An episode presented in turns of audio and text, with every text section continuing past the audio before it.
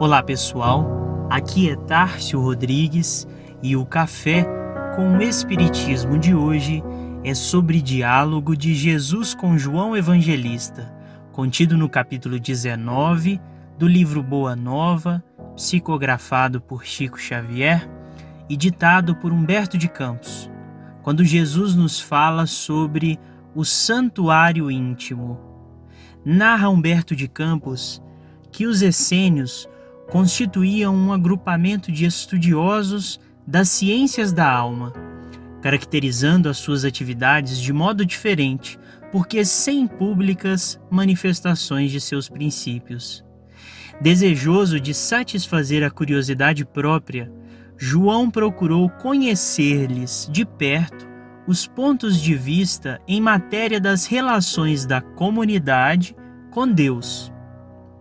E em certo dia procurou o Senhor de modo a ouvi-lo mais amplamente sobre as dúvidas que lhe atormentavam o coração. Mestre, disse ele solícito, tenho desejado sinceramente compreender os meus deveres atinentes à oração. Mas sinto que minha alma está tomada de certas hesitações. Anseio por esta comunhão perene com o Pai, Todavia, as ideias mais antagônicas se opõem aos meus desejos.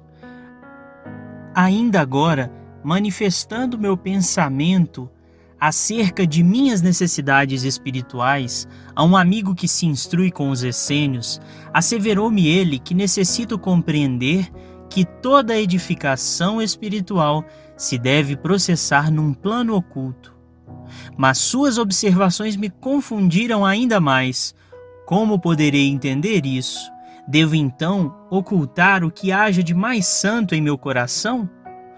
O Messias, arrancado de suas meditações, respondeu com brandura: João, todas as dúvidas que te assaltam se verificam pelo motivo de não haveres compreendido até agora que cada criatura tem um santuário no próprio espírito, onde a sabedoria, e o amor de Deus se manifestam através das vozes da consciência.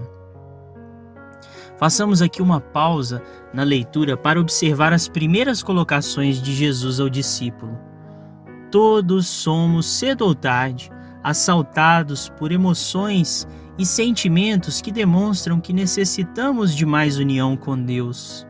É assim que muitas vezes recorremos à prece com fé e esperança, esperando que Deus traga a solução de nossas aflições. Ocorre que em muitas dessas ocasiões esperamos ansiosos pelo milagre, mas corremos pressurosos da luta e da cooperação. Deus distribui todos os elementos indispensáveis à vida e à sua manutenção ele nos dá constantemente novas oportunidades, circunstâncias e até pessoas para que possamos renovar o nosso bom ânimo diante das provas, mas Ele espera de nós o concurso que podemos dar.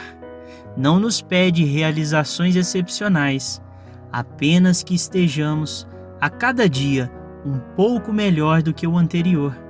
Espera que nos recordamos de que Ele está dentro de nós e assim, quando nos recolhermos em prece, saibamos ouvir as vozes de nossa consciência, os deveres e exortações que ecoam em nosso santuário íntimo.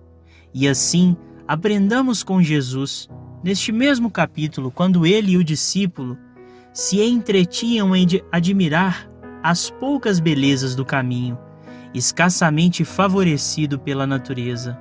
A paisagem era árida e as árvores existentes apresentavam as frontes recurvadas, entremostrando a pobreza da região que não lhes incentivava o desenvolvimento.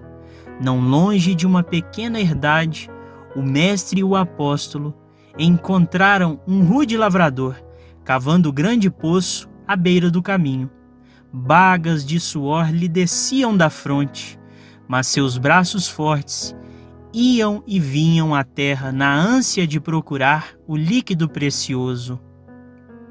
E Jesus diz ao discípulo: Este quadro da natureza é bastante singelo, porém é na simplicidade que encontramos os símbolos mais puros.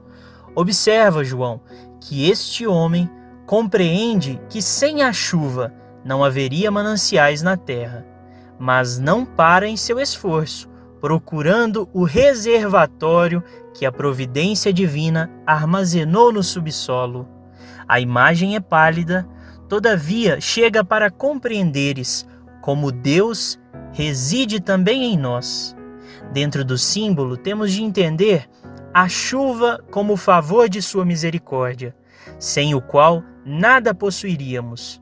Esta paisagem deserta de Jericó pode representar a alma humana vazia de sentimentos santificadores. Este trabalhador simboliza o cristão ativo, cavando junto dos caminhos áridos, muitas vezes com sacrifício, suor e lágrimas, para encontrar a luz divina em seu coração. E a água é o símbolo mais perfeito da essência de Deus, que tanto está nos céus como na terra. Fiquem com Deus e até o próximo episódio do Café com o Espiritismo.